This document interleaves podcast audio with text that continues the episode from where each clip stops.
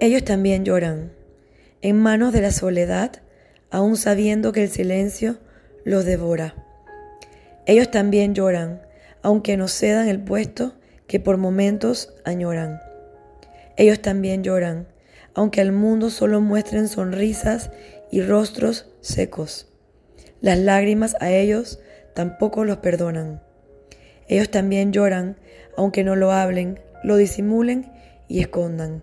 Ellos también lloran, sufren y se desploman, aunque algunos no busquen ayuda o en su defecto la demoran. Ellos también lloran porque pueden, porque tienen derecho, porque son de carne y hueso, porque son humanos y privárselos debería darnos vergüenza y deshonra. Ellos también lloran. El género no es excluyente de almas rotas. Ellos también lloran, igual que nosotras. El dolor en cualquier ocasión se asoma. Llorar es sanar y no símbolo de debilidad, como muchos se equivocan.